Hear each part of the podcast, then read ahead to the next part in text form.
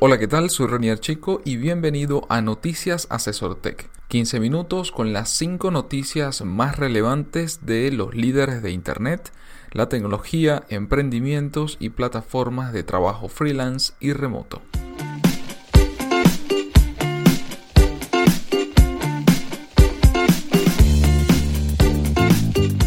Cada lunes, Félix Bolívar y mi persona te comentaremos la información más relevante para que inicies la semana con buenas noticias. Primer episodio de Noticias Asesor Tech. Eh, este primer episodio dedicado a cinco noticias eh, que acaban de suceder en Latinoamérica y el mundo y que tienen que ver con, o influencian más bien, el trabajo de los emprendedores en Latinoamérica así como los que trabajan de forma remota o a través de internet. Así que la primera noticia de hoy en la voz de Félix. Hola Félix, ¿qué tal? Hola Reinier, ¿qué tal? ¿Cómo estás? Todo bien. La primera noticia bien interesante es tiene que ver con criptomonedas. Es una plataforma nueva de exchange argentino, se llama Javit, un exchange de Bitcoin para la que inicialmente un emprendedor argentino abrió en Buenos Aires y que cosa interesante, su segundo mercado objetivo fue Venezuela. Exchange permite básicamente y de manera 100% legal adquirir bitcoins eh, con bolívares o adquirir bolívares con bitcoins. A futuro este, está, bueno, una de las razones principales por las cuales él aperturó Venezuela fue porque el mercado de, de nuestro país es súper movido en cuanto al tema de, de los mineros, que, que, hay mucho movimiento de gente que está minando acá y eso lo motivó a él a, a crear este, este exchange cuyo diferenciador, según lo que comenta el mismo fundador, es em, el tema de la em, soporte técnico, soporte a, cliente, la, comunicación con el cliente es muy importante para ellos de ese exchange. Entonces este Javit, eh, yo lo vi por las redes sociales, por Facebook específicamente, y bueno, se ve, la gente está hablando bastante bien de él. Sí, viene un poco a, competir en, en, un mercado que aún yo lo considero virgen en Latinoamérica hay mucha tela por cortar. Y bueno, me parece interesante que justamente los dos países, uno que está saliendo del control cambiario y otro, en el caso de Venezuela, que aún tiene control cambiario, es una manera muy interesante para ahorrar o para invertir eh, y, sacarle el mayor provecho al, dinero eh, a través de Internet. Y en este caso, esta plataforma que aparentemente, eh, de acuerdo a, lo que hemos visto, es de forma muy fácil tanto comprar como vender bitcoins, tanto en Argentina como en Venezuela, además de lo que tú comentabas, el soporte técnico. Esto va a seguir creciendo y que bueno, ojalá que, que le vaya muy bien. Y con eso, bueno, pasamos a la segunda noticia y es eh, la brillante idea que tuvo Estonia para atraer negocios y fue la residencia electrónica. Esta iniciativa de Estonia, que es uno de los países más pequeños de Europa además, tuvo una gran ambición que era convertirse en uno de los países más importantes, no, no, no tanto por el tamaño o por el número de habitantes, sino por el número de e-residentes, una categoría de afiliación digital que espera que atraiga a la gente y especialmente a los emprendedores. Se estableció hace dos años la residencia electrónica y proporciona a los ciudadanos de cualquier nación la oportunidad de establecer cuentas bancarias y negocios en Estonia con el uso de firma digital verificada y operar de forma remota a través de Internet la empresa. El programa es producto de la digitalización de servicios gubernamentales que el país lanzó hace 15 años para ahorrar dinero en el personal de las oficinas gubernamentales.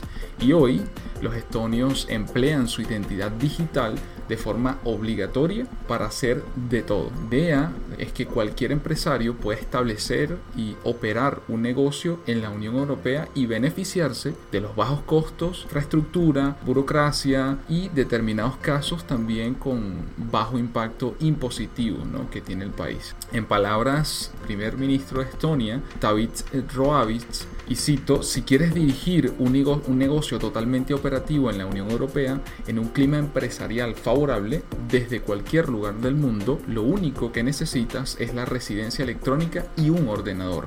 Fin de la cita. Una noticia súper súper importante, creo que es de las más relevantes que he escuchado en los últimos tres meses cuando se trata de gobierno y de instituciones gubernamentales. La, la estimación que tiene incluso el gobierno de Estonia es disponer de unos 10 millones de residentes electrónicos para 2025. Entonces, bueno, eh, es interesante conocer cómo además de Estados Unidos, de las grandes potencias, también existen países pequeños como este, como Estonia, que están precisamente apostando por la digitalización y por bajar los niveles de burocracia para los emprendedores o para aquellas empresas que se están expandiendo y ven a Europa como un mercado potencial para su negocio y obtener pues esa residencia electrónica les facilita mucho la, incursión en los nuevos mercados, el crecimiento también incluso la misma administración cuando se trata de, impuestos, el manejo de personal, expansión, entrenamiento y demás. Excelente noticia que,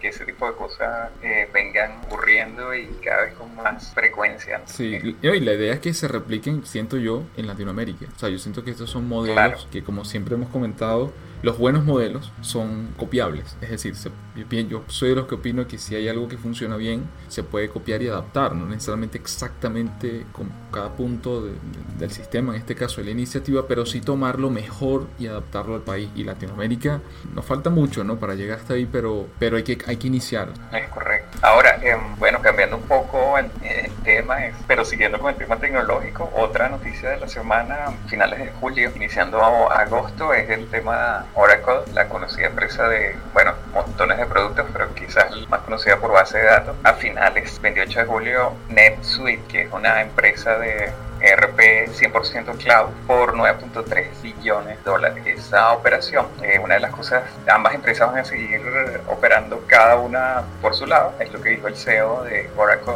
eh, Mark Hort, y que van a ofrecer servicios complementarios.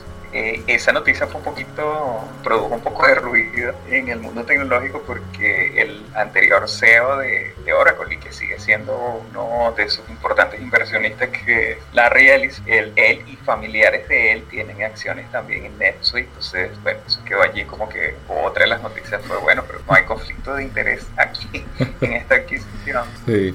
Bien, la otra noticia que tengo por acá para comentar es viene de la banca francesa. Y es que la banca francesa conquista a los millennials. El 30% de los jóvenes franceses comprendidos entre los 16 y los 30 años de edad pasan más tiempo mirando el móvil que alimentándose. A ello va dirigido el nuevo producto de Credit Agricole Freezy. Es un producto 100% móvil que les permite a los jóvenes abrirse una cuenta sin requisitos de ingreso. Un servicio además que ofrece un tan no ofrece un talonario de cheques ni tampoco contratar un crédito. Solo se puede retirar dinero en efectivo en los 11.000 cajeros que, que, tiene este, este banco agrícola. Sin embargo, sus responsables esperan enganchar a los jóvenes después de ofrecerles servicio y que a través del tiempo, bueno, se fidelicen con el banco en su carrera profesional después de haber salido de la universidad o si ya salió de la universidad pues ya mantenerlos como cliente a través del tiempo.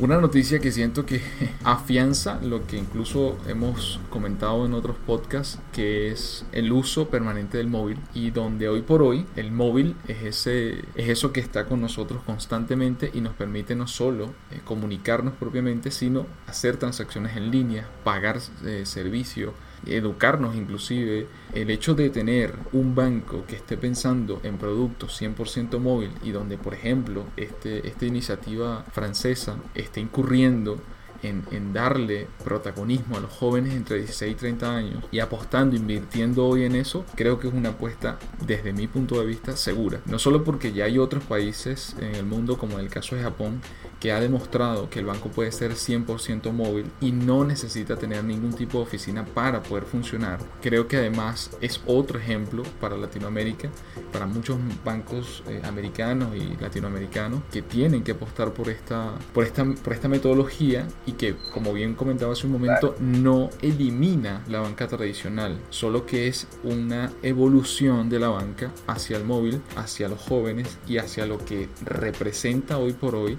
la principal fuente, eh, fuerza perdón, laboral a nivel mundial, como es el caso de los millennials. Sí, hay que buscar nuevas formas de, de atraer a, a, ese público, hacia, obviamente con, con, tecnología, como se va a hacer, no manteniendo las mismas elefantes blancos del pasado, ¿no? las mismas cosas del pasado. Sí, lo que pasa es que el proceso de fidelización para los millennials pasa por una experiencia. O sea, pa, lo primero que ocurre ahí para tu tratar de fidelizar y, y capturar la mayor cantidad de clientes millennials es que pasa por una experiencia y una experiencia adaptada a los gustos que tienen los millennials, a la forma de vida, a la forma de trabajo y donde obviamente las nuevas tendencias, o más bien las nuevas tecnologías y la tendencia que va marcando esas tecnologías, tienen que ser adquiridas y entendidas, comprendidas por las empresas que precisamente quieran aprovechar y, y hacer llegar sus productos o servicios a esa gran cantidad de población que representan una fuerza de compra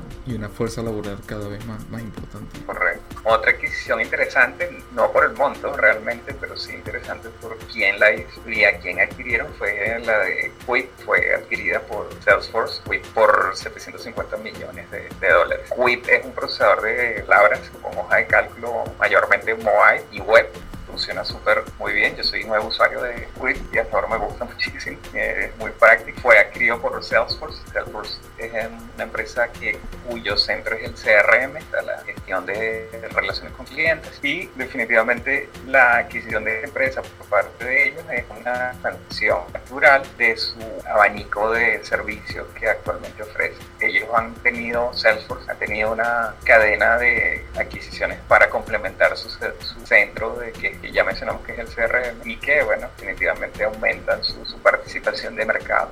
Fue fundada por el CEO de Facebook, se llama Brett Taylor. y ellos en el año 2012 eh, levantaron 25 millones en fondos, fondos de, inversión de riesgo, para que, bueno, cuatro años después fueran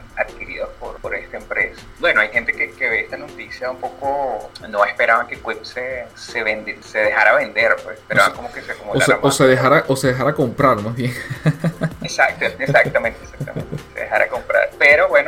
fundador de Quip este, identificó que Salesforce es una muy buena oportunidad para ellos seguir creciendo y seguir complementándose entre las dos empresas. Ahora, Quip se puede considerar como una, una, una competencia directa de Google Drive y de Office 365 de Microsoft. Hasta cierto punto sí y no. O sea, sí porque es procesador de palabras y es hoja de cal. Eh, y además tiene algo tipo como Slack, chat. Y bueno, igual como uno lo tiene en Google Docs, tienes el chat en un documento. Pero diría que no porque al final el, documento que tú creas es súper sencillo, muy bien formateado, muy, pero muy sencillo. Entonces quizás allí en ese punto, si necesitas algo mucho más elaborado, bueno, de repente mejor que te vayas a Google Docs, que te vayas a Office 365, a, a Word, para crear algo más, con más formato, con más eh, elementos de, de, de, Entonces, en ese aspecto diría que no, pues, pero sí diría que a nivel de colaboración es, la aplicación es fabulosa porque la puedes trabajar desde tu teléfono y después irte a la web y enviársela a un cliente, o sea, es genial, o sea, es muy bueno. O sea, igual seguramente estarás pensando, bueno, pero eso igualito lo tengo en Google Docs, sí, sí, lo tiene. Eh, lo único que la, la aplicación es súper intuitiva. Ligera, pues, sí, es intuitiva, ligera, y, claro. y, es casi que como que, no sé, agarraras un papel electrónico, lo escribieras y ya lo envías al cliente. Qué bueno que se haya dado la transacción y al final más competencia, eso es bueno. Tenemos opciones para probar y elegir, adaptar a las necesidades que cada cliente pueda tener y eso siempre al final del día pues genera, genera buenos resultados. Claro, la idea es que existe competencia y que haya opciones, eso siempre siempre será bueno. Hasta aquí las noticias del día de hoy. Los esperamos en el próximo episodio la semana que viene con 5 noticias más para que estén al tanto de lo que sucede en Internet, el emprendimiento y la tecnología en general. No olvides suscribirte y si te gustó compartirlo con tus compañeros, amigos y familiares.